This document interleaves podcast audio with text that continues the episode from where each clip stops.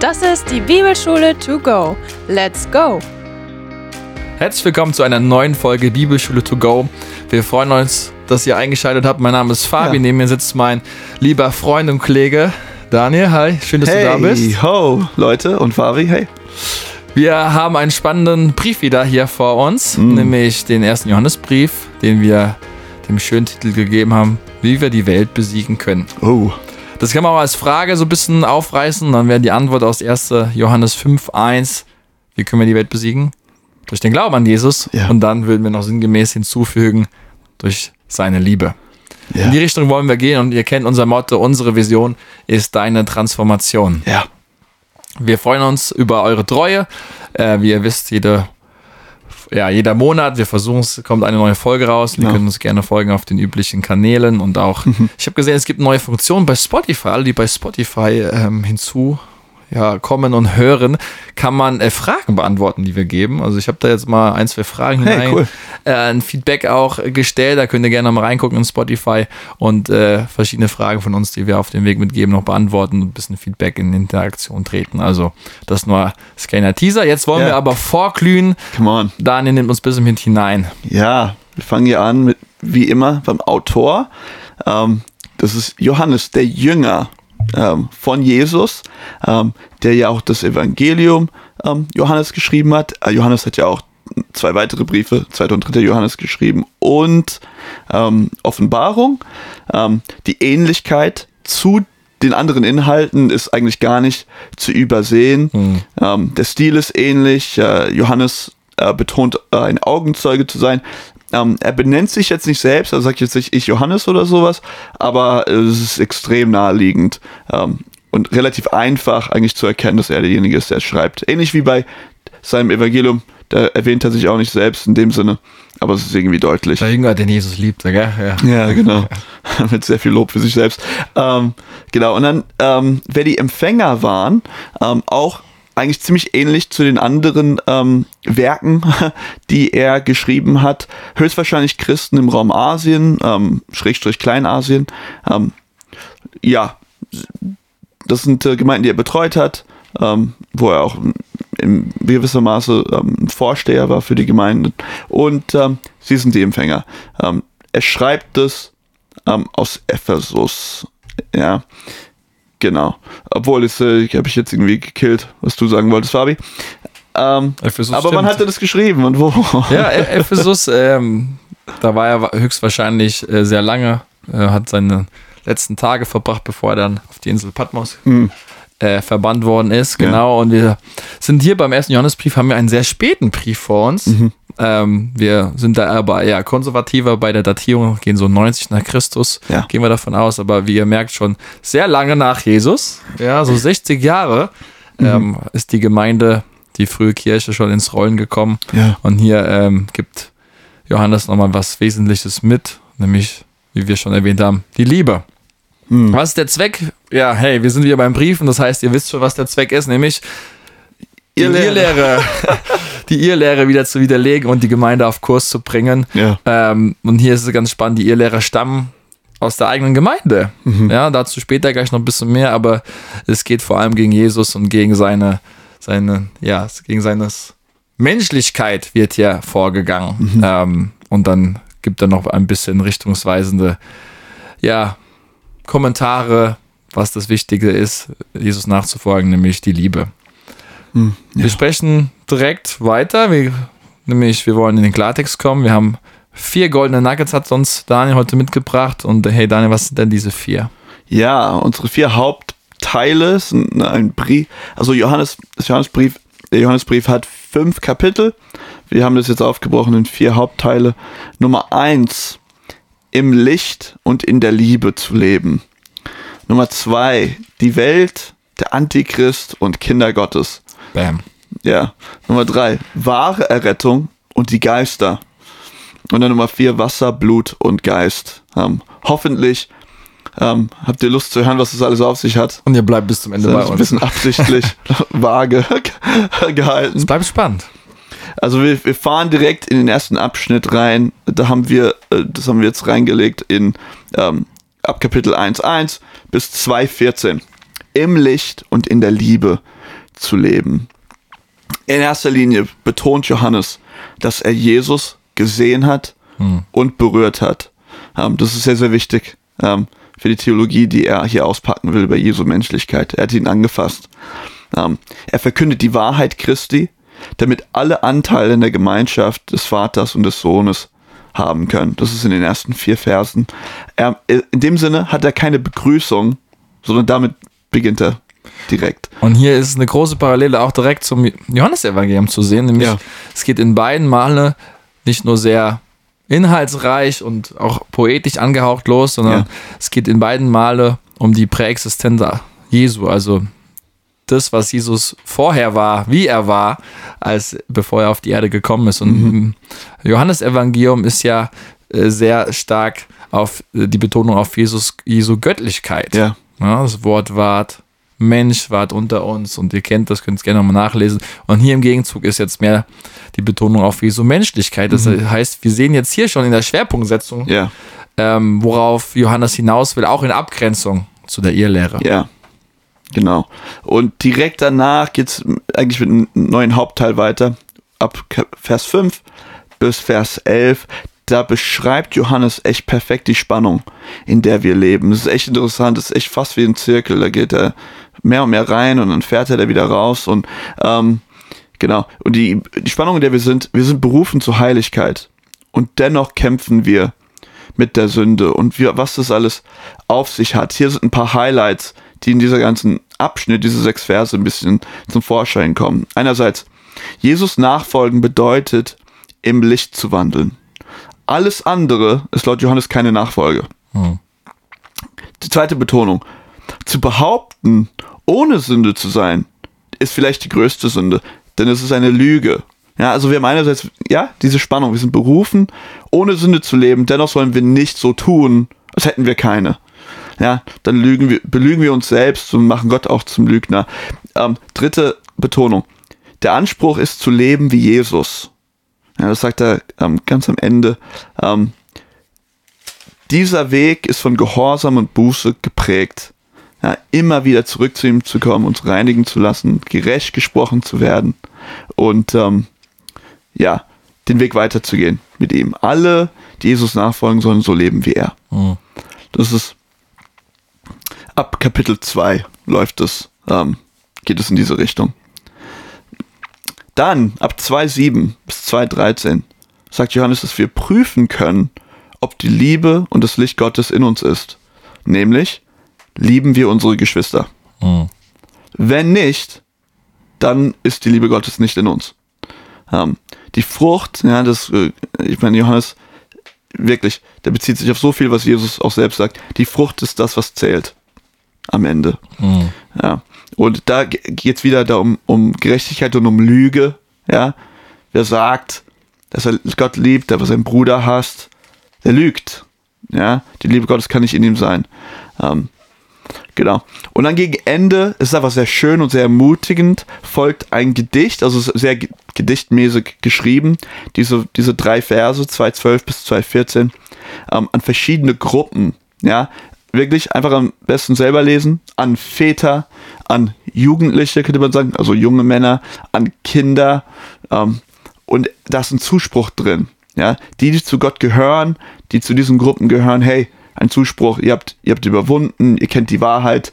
Ähm, genau. Und es ist einfach sehr ermutigend, sich auch in diese Position zu versetzen als Empfänger und sich da von Johannes, einem Vater im Glauben, ermutigen zu lassen. Und das bringt ihn auch dazu, das ist auch ganz spannend, die Adressaten immer wieder als Kinder zu bezeichnen. Da könnt ihr mal drauf achten, wenn ihr es auch Ja. lest. Also ist es sehr vaterhaft geschrieben, einfach von seiner Perspektive. Hey, ihr wisst doch, ja, also so ein bisschen auch in Liebe natürlich, aber auch den der Erziehungsaspekt kommt Ja. da natürlich auch rein, ja. Jemanden, der wir, ähm, der halt schon viel erlebt hat, auch mit Jesus. Ähm, wie gesagt, wir gehen ja davon aus, Ende des ersten Jahrhunderts, die Datierung. Das heißt, der hat schon viel mitgekriegt, viel gesehen, ist alt geworden, weiser vielleicht auch hoffentlich, ja, wie Ja. wir alle dann mit dem Alter auch werden. Und äh, ihm ist das wirklich ein Herzensanliegen, das noch weiterzugeben an seine geistlichen Kinder. Und wir haben so oft, besonders in Bezug auf die Paulusbriefe, ähm, ja gesagt, hey, wie familiär, wie, wie viel mit Familienbegriffen, ähm, argumentiert wird und gesprochen wird, auch von Paulus. Und ich meine, das geht fast gar nicht stärker bei Johannes, als dass er sich selbst als Vater bezeichnet oder als Vater agiert. Ich schreibe euch wie ein Vater seinen Kindern schreibt ja. und unterweise euch so. Also das ist wieder diese, dieser familiäre Aspekt. Und, und, dann gleichzeitig kommt natürlich auch noch der Aspekt der Kindschaft Gottes hinzu. Also er spielt mhm. mit beidem. Ja. ja? Er, wo er hier sagt, hey, wir sind alle Kinder Gottes. Mhm. Ja, und er schreibt dann auch hinten raus, kommen wir noch zu, ähm, dass wir die Gewissheit des ewigen Lebens haben. Ja. ja, das ist eigentlich seine Hauptabsicht auch mit dem Brief, also zu ermutigen und die Kindschaft uns auch nochmal mhm. neu zuzusprechen, dass wir. Kinder des Allmächtigen, des Höchsten sind. Ja. So, gleiten mal ganz smooth in den zweiten Hauptabschnitt. Das ist ab 2.15 und geht bis 3.10. Und da, da haben wir die Welt, der Antichrist und Kinder Gottes. Ja, das ist bei Kinder Gottes. Und da werden diese drei Aspekte auseinandergezogen, definiert und ein bisschen gegeneinander ausgespielt. Ähm, in erster Linie, 2.15 bis 2.17, die Welt ist voll von Böses. Ja, von Bösem. Und die Welt wird vergehen. Also äh, ganz klar, das endet auch. Ja. Und äh, deswegen sagt er, hängt also nicht mit eurem Herzen daran. Ja, also seid nicht total, ja, investiert in den Sachen der Welt, denn es vergeht. Und eigentlich sind die Interessen der Welt nicht unsere. Ähm, dann geht er weiter. Der Antichrist wird einerseits, also der, der betont, er, er redet über den Antichrist wie eine Person, aber dann bezeichnet er das auch ein bisschen wie so eine geistliche Bewegung. Der Antichrist ist schon in der Welt, das ist schon, schon da. Dieses antichristliche Wind, was weht. Ähm, und da haben wir auch drei Aspekte, die rauskommen. Ja, da sagt einerseits 2019 bis 2020 sogar Menschen, die sich Christen nannten damals oder die sich Christen nennen, gehen hinaus und verbreiten Lügen. Ja, das ist schon mal eine Gefahr. Ja, dass der Geist des Antichrist ähm, gegenwärtig ist. Ja, dass das sogar passieren kann. In Versen 20 und 21. Wer die Wahrheit Christi kennt und seinen Geist hat, ist gegen die Lüge gewappnet. Ja, also es ist wieder ein Zuspruch, hey, wenn ihr verwurzelt bleibt, ähm, werdet ihr nicht in die Irre geführt werden, dann bleibt ihr in seiner Wahrheit. Und dann, ähm, der dritte Aspekt, redet er über die Lüge. Was ist denn eigentlich die Lüge? Und die Lüge ist folgende. Und da haben wir, ich fasse das mal zusammen von Versen 22 bis 27. Oh. Ähm, die Lüge ist, dass Jesus nicht wirklich der Messias ist. Ja, wer das behauptet, oder nicht der Christus. Ja, ich habe jetzt mal Messias genommen. Wer das behauptet, hat Jesus nicht, mhm. sagt er. Und dann sagt er, wer Jesus nicht hat, hat den Vater nicht und somit das ewige Leben nicht. Also es ist, es also scheidet sich an Jesus. Ja. ja. ja. Voll, also um das nochmal zu ergänzen, dann auch aus dem vierten Kapitel hier reinfließen, denke ich, ist auch wichtig, 4.2, was heißt, dass, dass sie, die Ehelehrer, das Bekenntnis ablehnen, dass Jesus Christus nicht nur der Christus ist, sondern dass Jesus Christus auch im Fleisch gekommen ja. ist. Und dann folgt er weiter, dass, dass sie nicht glauben, dass es durch Wasser und Blut gekommen ist, dazu gleich mehr. Aber das heißt, wir können hier herauslesen, dass sie die, ja, dass sie leugnen, nicht mhm. die göttliche Identität, aber die irdische. Ja. Also, dass Jesus Mensch geworden ist, das wird abgelehnt. Das heißt, das ist eine, ja, eine Hilfe für uns, wo sich, ja, die Spreu vom Weizen trennt. Mhm. Ja, wie stehe ich zu Jesus? Bekenne ich Jesu Göttlichkeit oder nicht, bekenne ich ihn als Messias. Ähm, und darüber hinaus missachten dann ihr Lehrer auch noch die Gebote, ganz besonders die Bruderliebe, kann man mhm. ja auch so ein bisschen rauslesen. Ja. Mehr, mehr dazu zu sagen ist schon wieder schwieriger, aber wir können festhalten, theologisch ausgedrückt, sie haben eine falsche Christologie. Mhm. Also sie verstehen Jesu und das, was Jesus getan hat für uns, falsch. Und das bringt ja Johannes dazu, sie als Verkörperung des Antichristen zu identifizieren. Ja. Ähm, Weil es antichristlich ist. Also Antichristus. Das ist ein anderer Jesus.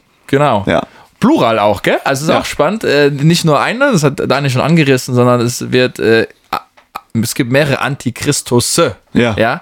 Ähm, und in dem Fall ist es auch spannend, wenn man den Begriff anschaut. Dieser Begriff kommt, wenn man ganz ehrlich gesagt man guckt, nur im ersten Johannesbrief vor. Mhm. Antichrist. Also es ist eine Schöpfung hier von Johannes. Und das ist ein Zeichen ganz klar für die Endzeit für ihn. Ja. Und ähm, ja. Feinde, das sind Feinde Christi, weil sie dem Evangelium ähm, widerstehen oder dem entgegenstehen. Ja. Und das will ich mal festhalten, dass ganz klar für, schon zu Zeiten für Johannes war der Antichrist, die antichristliche Bewegung eine gegenwärtige Realität. Ja. Also wir denken, gehen manchmal davon aus, das ist nur etwas, was kommt. Ja, das ist auch ein Teil.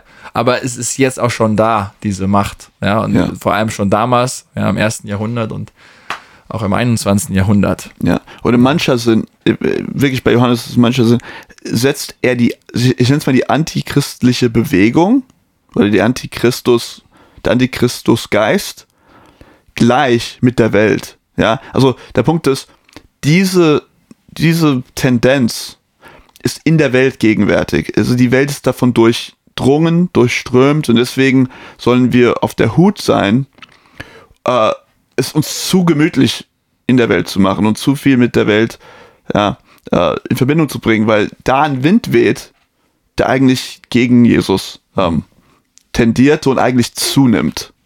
Auch. Ja. Und ergänzend dann auch sinngemäß ähm, sagt Johannes natürlich auch deutlich, dass zum Bekenntnis auch das Liebesgebot gehört. Und wie entlarvt er?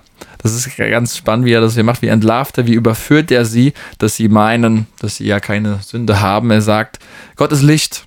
Und wer auf seinen Weg geht, der kann nicht in der Finsternis sein.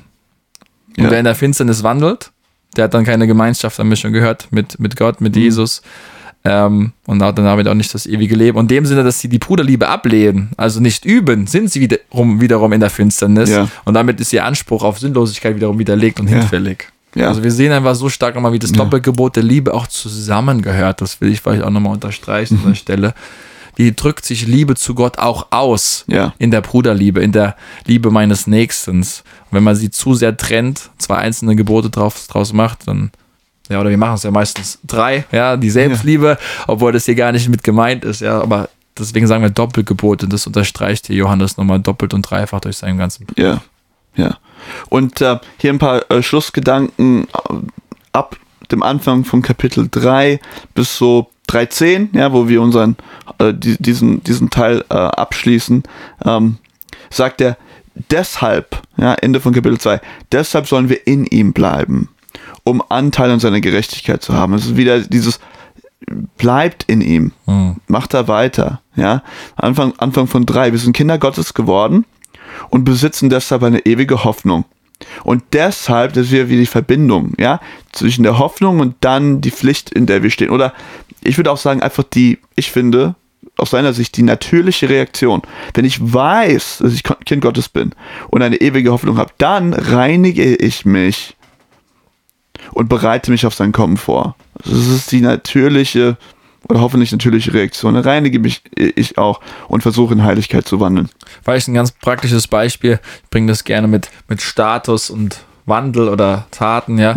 Wenn, wenn jetzt jemand in der, in der königlichen Familie hineingeboren wird, ja, ähm, also royal ist sozusagen, Ja. ähm, dann, dann kann er nichts und nie, nichts tun, dass er da rausfällt. Er ist immer Prinzessin, Prinz, König, wie auch immer ihr Ja. wollt.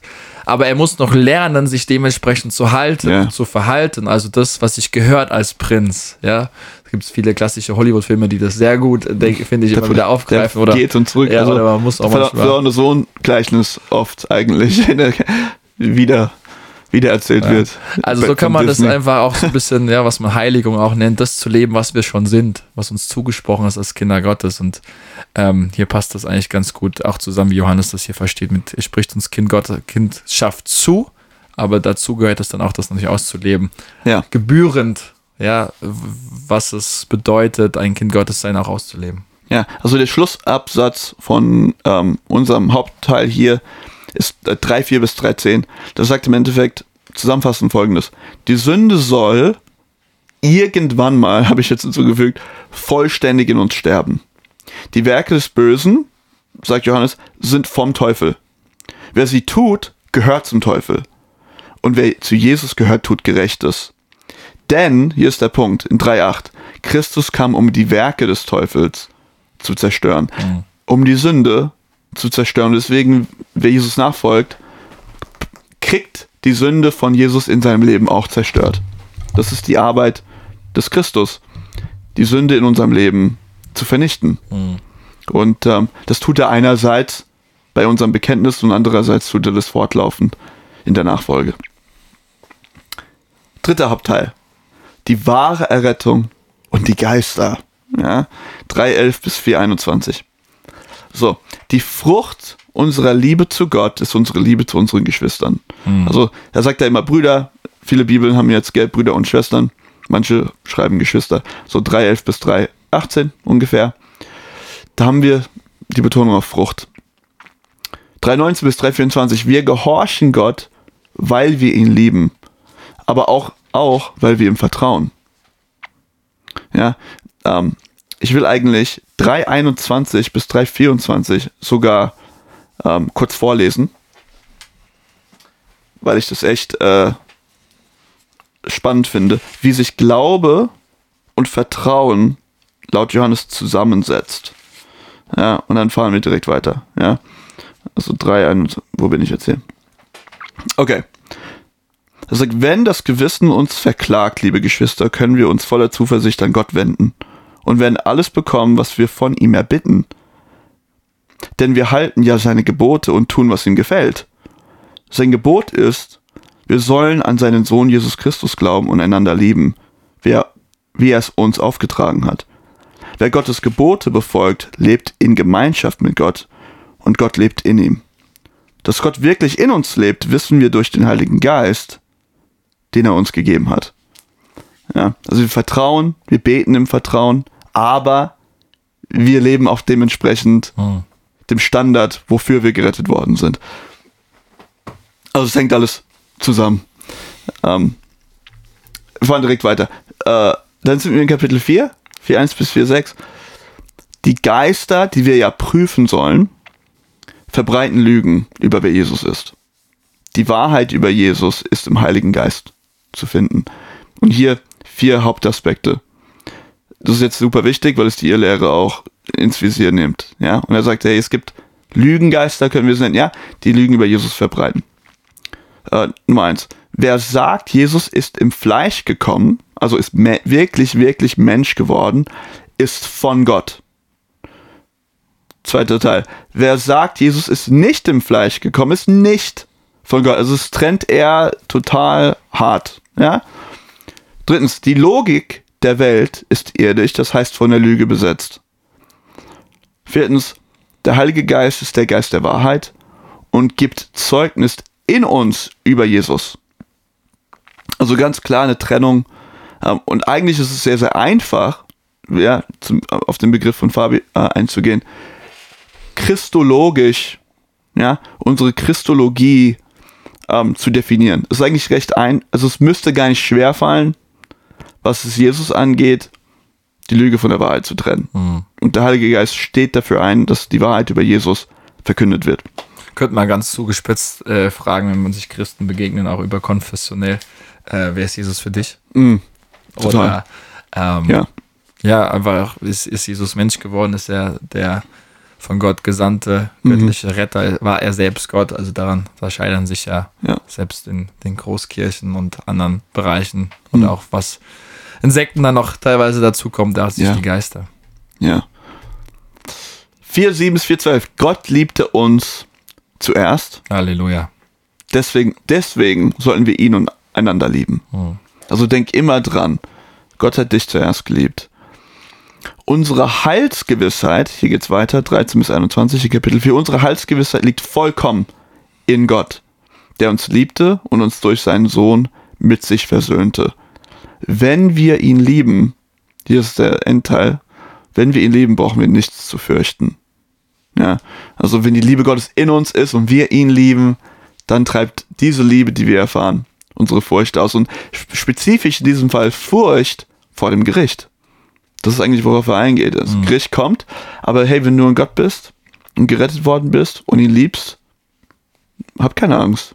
Hm. Ja, weil wenn du Angst hast, hey, das ist die Liebe vielleicht in dir nicht ganz ausgereift. Dann brauchst du vielleicht noch mehr. Ja. Baustelle ist noch nicht beendet. Ja. so, jetzt sind wir in Kapitel 5. Vierter Hauptteil. Wasser, Blut und Geist. 1 bis 21. Komplett Kapitel 5. Okay. Hier haben wir die Frage. Wie überwinden wir die Welt? Wir überwinden die Welt durch den Glauben an Christus, 1 bis 5. Wir lieben ihn und unsere Geschwister. Wir lieben Gott und tun seine Gebote. Und seine Gebote sind, wie Fabi schon gesagt hat, die Liebesgebote. Ähm, 6 bis 12. Wir glauben an Christus, weil Gott, der Vater, selbst Zeugnis über ihn dargelassen hat. Also, das finde ich super stark. Sage ich, hey, wir verlassen uns nicht auf das Zeugnis von Menschen. Ja, also ich, ich, ich laber nicht einfach hier. Ja, sagt Johannes. Ähm, und die, die anderen, die hier das Evangelium verbreiten, die sagen nicht einfach irgendwelches Zeug. Wir berufen uns nicht auf unser eigenes Zeugnis. Der Vater selbst hat Zeugnis dar, dargelegt über seinen Sohn. Ja, und da denken wir natürlich an die Taufe und an die Verklärung. Der, die Stimme Gottes, die sagt, hey, das ist Ja. mein Sohn, ihn liebe ich, hört auf ihn. Ähm, und damit verbindet man oft, also auf diese Taufgeschichte, wo der Vater Zeugnis ausgibt. Natürlich ist das Zeugnis des Vaters auch darin, dass er durch den Heiligen Geist Jesus vom Toten, vom Toten ähm, auferweckt hat. Deshalb äh, Zeugnis Numero uno des sich Vaters. hinter ihm stellt, ja. voll. Ja. Aber da haben wir dieses Bild, da sagt er, es gibt hier in der Welt drei, ja, so sage, drei, die auch eins sind, ja, oder die sich bestätigen, die Zeugnis abgeben über Jesus. Und er sagt, das ist Wasser, das ist 5, 6 bis 5, 9. Wasser, Blut und Geist. Ja, und wir haben jetzt die traditionelle Sicht der Auslegung genommen. Wasser steht für die Taufe Jesu, Blut steht für seinen Tod und Geist ist ein Zeichen für den Heiligen Geist in seinem Leben als Gesalbter, als Christusfigur und wie, wie gesagt, dieses Zeugnis des Vaters, der Zeugnis abgibt über seinen Sohn, seine Zustimmung, sein Ja zu Jesus, dass er wirklich der Gesandte ist. Ja, also einfach schön, wirklich, einfach schön. Ähm, dann ab 10 bis 12. Gott schenkt ewiges Leben nur durch den Sohn. Ja, da haben wir 3,16 wieder im Kopf ähm, und ähnliches oder eigentlich 3,16, 17 und 18. Ja? äh, das heißt, wie man zum Sohn steht, wie man zu Jesus steht, macht alles aus. Ja. Und dann gibt er uns hier diesen Zuspruch am Ende, 5,13 bis 5,21. Wir haben Zuversicht, wenn wir Jesus vertrauen. Ja. Ähm, und hier ist unsere Zuversicht auf diese vier Sachen.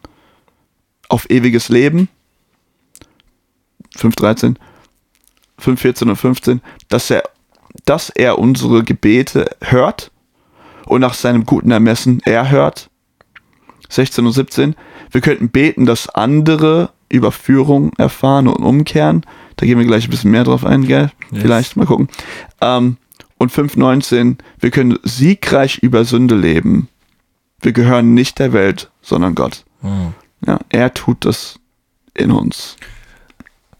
Ein geiler Gedanke noch dazu, mir ist 5.13 so, so wichtig, weil immer wieder mir auch liebe Brüder und Schwestern begegnen, die so eine Angst haben, gehöre ich jetzt wirklich zu Jesus, was Ja. ist nach dem Tod und das will ich allen einfach nochmal zusprechen, die haben wir schwarz auf weiß. Hm. Wenn du an Jesus glaubst, dann darfst du gewiss sein, dass du ewiges Leben hast. Ja. Und das ist die Absicht von, von Johannes, das dir auch nochmal durch den ganzen Brief zuzusprechen, dass du ewiges Leben hast, heißt Gewissheit haben darfst und darauf vertrauen kannst und so auch dein Herz zur Ruhe kommen kann. Ja, Ja. Sich nicht, nicht hin und her äh, geschlagen werden muss mit Angst und Furcht, genau. Ich lese mal kurz vor, aber es ist so schön. Er sagt ja, ich habe euch das alles geschrieben, damit ihr wisst, dass ihr das ewige Leben habt. Denn ihr glaubt ja an Jesus als den Sohn Gottes. Ja, das ist, darauf kommt es in erster Linie Das wäre auch ein guter an. Kernvers gewesen, habe ich gerade so gedacht. Gell? Wir haben Ja, das ist eigentlich nicht schlecht, anderen aber wir haben einen Aber, aber Wir können das- zwei vorlesen. Genau, jetzt, jetzt, die ergänzen sich vielleicht ganz gut. Ja? Kleinen Exkurs will ich mit euch noch machen zum Thema Sünde zum Tod. Hier, was in 5, 16 folgende Verse dann immer wieder auch aufkommt. Da stolpert man immer mal wieder beim Bibellesen drüber. Über was ist diese Sünde zum Tod und was ist Sünde, die nicht zum Tod führt. Ja. Hier gibt es im, im Laufe der Kirchengeschichte viele verschiedene Erklärungsversuche, wie das jetzt einzuordnen ist. Und es gibt zweierlei Unterscheidungen. Einerseits versucht man, ähm, verschiedene Arten von Sünden aufzuführen und da zu differenzieren. Ja. Oder dann eher zu differenzieren, was ist der Sünder, da so ein bisschen ähm, Lösungsansätze zu ver- versuchen. Ich will euch fünf kurz vorstellen und dann einen kleine, kleinen Kommentar dazu geben, in welche Richtung wir tendieren. tendieren genau. Ähm, erste Möglichkeit ist zu sagen, man unterscheidet zwischen vorsätzlichen und unabsichtlichen Sünden. Also Dinge, die ich aus Versehen tue, nicht on purpose, also nicht absichtlich, ja, ähm, dass man da so ein bisschen differenziert. Das ist sehr vom Arte her kommend, weil da ist es auch so, dass man eher Sünde, ja, Sündenvergebung erfährt für die Dinge, die wir aus Versehen tun und für absichtliche, vorsätzliche Sünde, mit Sünde mit erhobener Hand heißt es dort, äh, ist per se da gar keine Sündenvergebung Opfer vorgesehen im, im Opfersystem im Alten Testament. Also Ja. man kann so ein bisschen in die Richtung gehen. Andere Richtung ist, wie äh, die römisch-katholische Kirche es dann im Laufe der Kirchengeschichte getan hat, nämlich von Todsünden zu sprechen, wie Ja. Mord, Ehebruch, Götzendienst und verschiedenen anderen Dingen. Da so einen Sündenkatalog aufzuführen und dann gegenüber gibt es halt dann entschuldbare Sünden, Ja. Todsünden eben halt dann eben nicht. Nicht, ja. Man kann aus Markus 3 noch kommen und die Lästerung des Heiligen Geistes hier auch mit verstehen, ja, hineinnehmen. Ähm, oder man geht noch weiter in Hebräer 6, wo es von einem großen Glaubensabfall die Rede ist, also von Geschwistern. Jetzt die Frage, sind es wirklich Geschwister gewesen oder nicht? Das sei mal dahingestellt. Ja. Aber die mal mit Jesus zumindest eine Zeit gegangen sind und sich dann ganz bewusst gegen ihn entschieden haben, Ja. ist es in die Richtung zu deuten? Oder geht es einfach um eine anhaltende, dauerhafte, absichtliche Ablehnung komplett der Wahrheit Jesu? Also wer Jesu Ja. ist, was er getan hat. Das, manche Menschen sind da ja so resistent. Ja. Mhm. Ähm, genau. Und wenn wir so ein bisschen das zusammenfassen, wir sehen so ein bisschen die Sünde, die zum Tod führt, ist eine Sünde, ähm, die Jesu Vergebung ganz klar ablehnt. Ja. Das, was er für uns getan hat. Ähm, auch das, was an Wirken Gottes geschieht, Wahrheit Gottes, Zeugnis Gottes, wenn wir das als Lüge bezeichnen, also nicht Richtung Lästerung des Geistes, äh, nicht Jesu Gottes Wirken zurechnen, an Wundern zum Beispiel, sondern dem Teufel, dann geht es auch Bisschen in die Richtung. so in die Richtung. Also man Ja. kann so ein bisschen die letzten drei Punkte vielleicht zusammennehmen, wie wir es so ein bisschen verstehen. Aber ansonsten bleibt das eine knifflige Frage und ist im Neuen Testament ähm, die herausforderndste Frage, wie man das zu verstehen Eigentlich hat. ja. Ja. Das ist die schwierigste Ähm, das Frage. heißt, äh, wir maßen uns gar nicht an, das zu lösen, sondern laden euch ein, sich selbst eine Meinung zu bilden anhand von den fünf Möglichkeiten, wie man Ja. das verstehen kann. Das Spannende Ähm, ist natürlich, dass Johannes ähm, den Lesern, den Empfängern vom, vom Brief, ja rät, hey, wenn ihr Sünde seht, die nicht ja, zum Tode führt, so sagt er es, dann, dann zieht er mit rein, dass man da beten kann. Kann man beten, dann kann, dann kann Gott was tun. Ja? Diese Lösung, das Gebet etwas tut und hilft, lässt er einfach weg, wenn es um die Sünde, die zum Tod führt, geht. Ähm, und das kann man natürlich sind wir jetzt nur am spekulieren, warum er das weglässt. Er gibt keine, er gibt weder ja. weder hat er noch ein Fazit dazu, den er bringt, noch hat er eine Lösung dafür. Aber es ist schon irgendwie interessant, dass er sagt, hey, du siehst eine Sünde, die nicht zum Tod führt, bete, ja, steh dafür ein. Und wenn da was zum Tode führt, dann, ich meine, als ob das die Sache schon gegessen wäre. Ähm, und äh, das ist natürlich schwierig, aber das ist natürlich mehr in der Schiene von einer sehr bewussten Ablehnung, wo man halt weiß, okay, die, die Fürbitte ist da vielleicht weniger effektiv Ja, als bei jemand, der da aus Versehen reingetappt ist. ja. Ja. Mhm. Also schon überall, wie du erwähnt hast, gell, Fabi, sei es in Hebräer oder auch in anderen äh, Büchern, sehr schwere Frage für uns. Und da müssen wir für Unterscheidung beten. Also keine Fall. Hausaufgabe. Lest es nochmal nach und bildet euch eine Meinung äh, selber dazu entmutigen, ja, ja ähm, reife, mündige Christen zu werden. Ja, Wir genau. wollen uns die Brille aufsetzen am Ende noch. Come on. Äh, Kernvers, ähm, wir haben uns jetzt für 1. Johannes 4,4 entschieden. Mhm, voll gut. Ähm, passend auch zu unserem Titel. Ihr jedoch stammt von Gott, liebe Kinder, und habt den falschen Propheten siegreich widerstanden. Mhm. Denn der, der in euch lebt, ist größer und stärker als der, von dem die Welt beherrscht wird. Ja, Amen. Brauchen wir gar nicht so viel sagen, glaube ich. Wir können es so stehen lassen. Passt alles Amen. gut zusammen. Ja, Ja, wie wir die Welt besiegen können. Durch den, der in uns lebt, der ist nämlich größer und stärker. Mhm. Tipps zum Selbstlesen. Daniel, was hast du mitgebracht? ja ich habe meinen Tipp, den ich immer habe, aber ich, ich sag mehr dazu. Ja?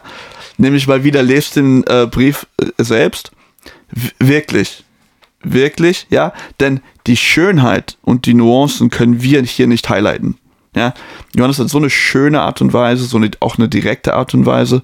Ähm, der, er, er wiederholt Sachen später im Brief in, in einem anderen Zusammenhang, den er schon vorher gesagt hat.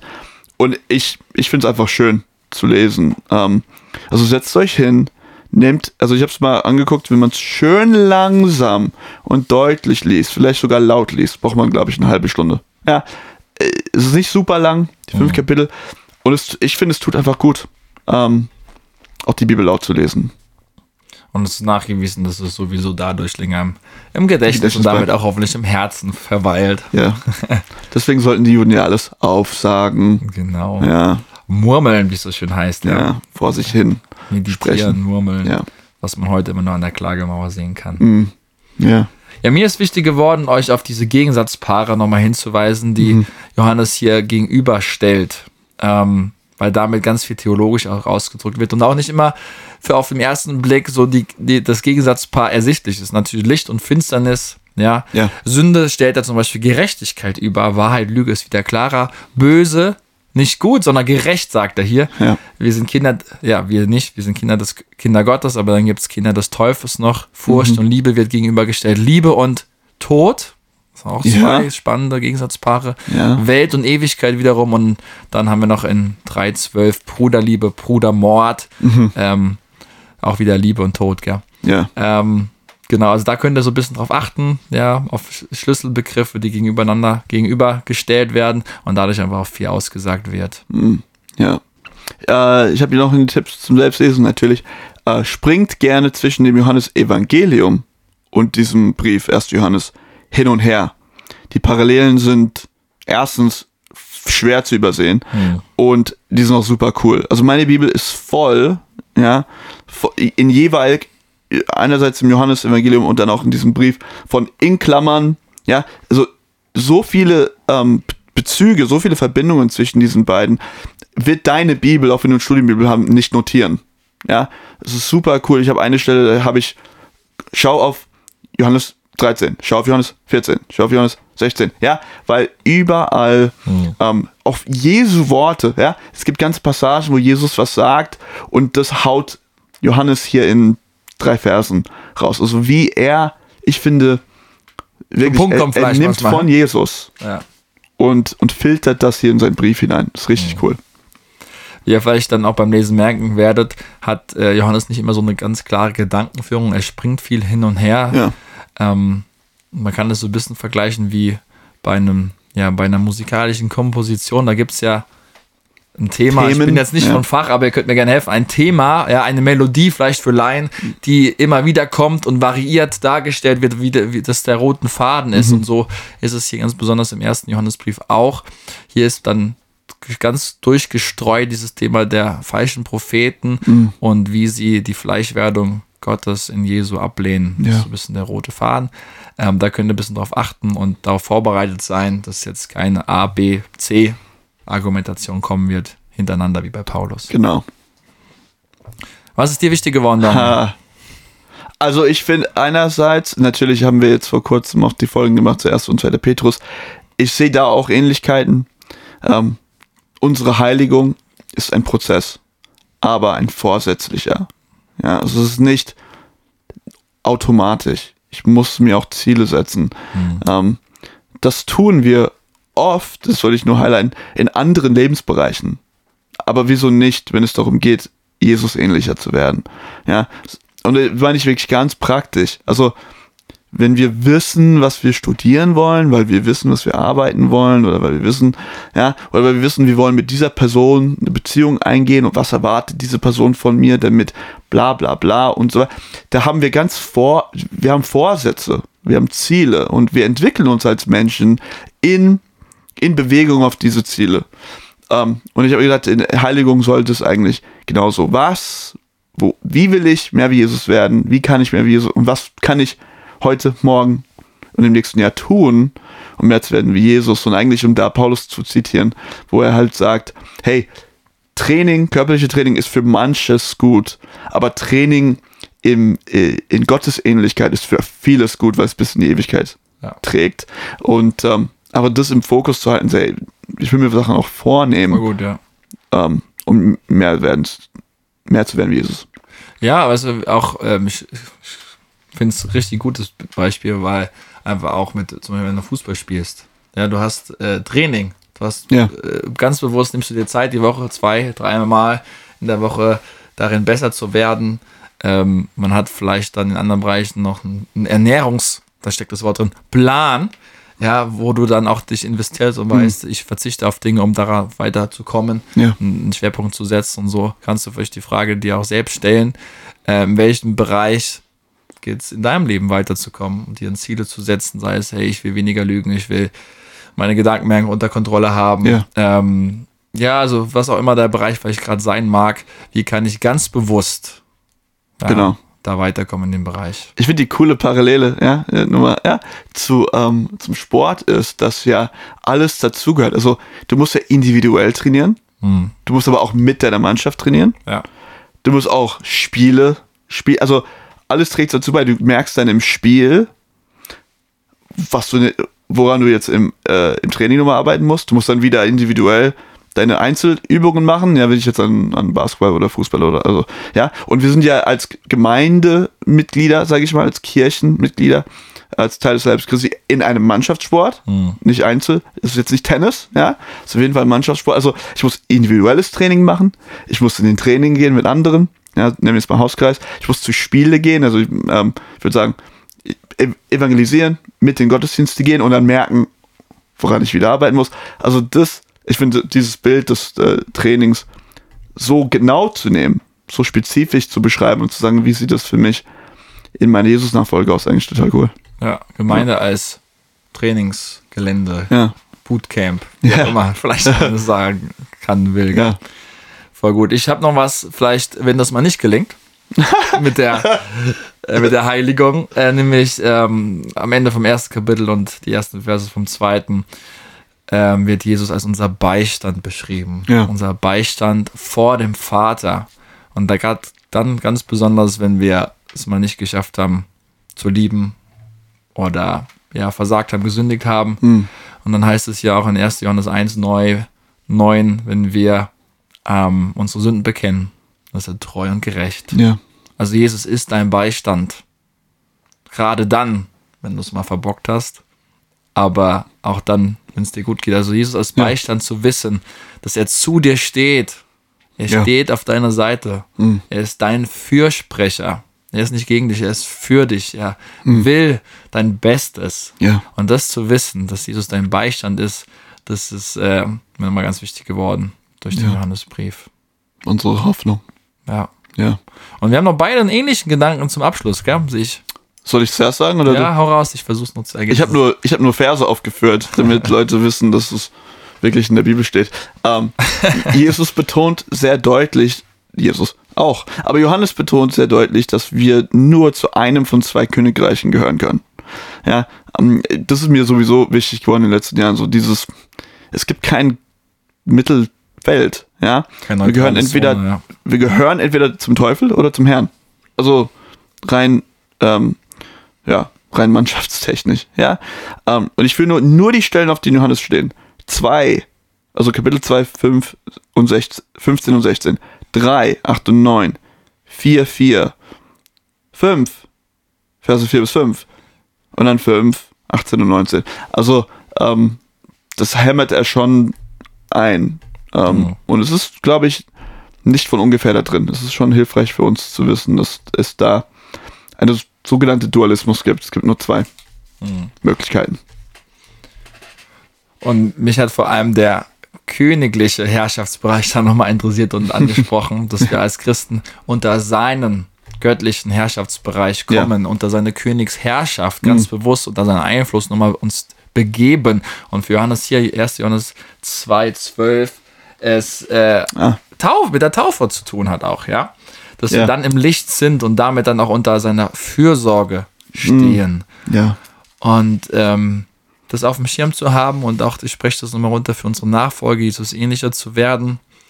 Ähm, wir werden in ein Bild von zwei verwandelt im Laufe unseres Lebens. Entweder wir werden Jesus ähnlicher oder wir werden dem Teufel ähnlicher. Ja. Was hat Luther gesagt? Ich werde geritten. Geritten.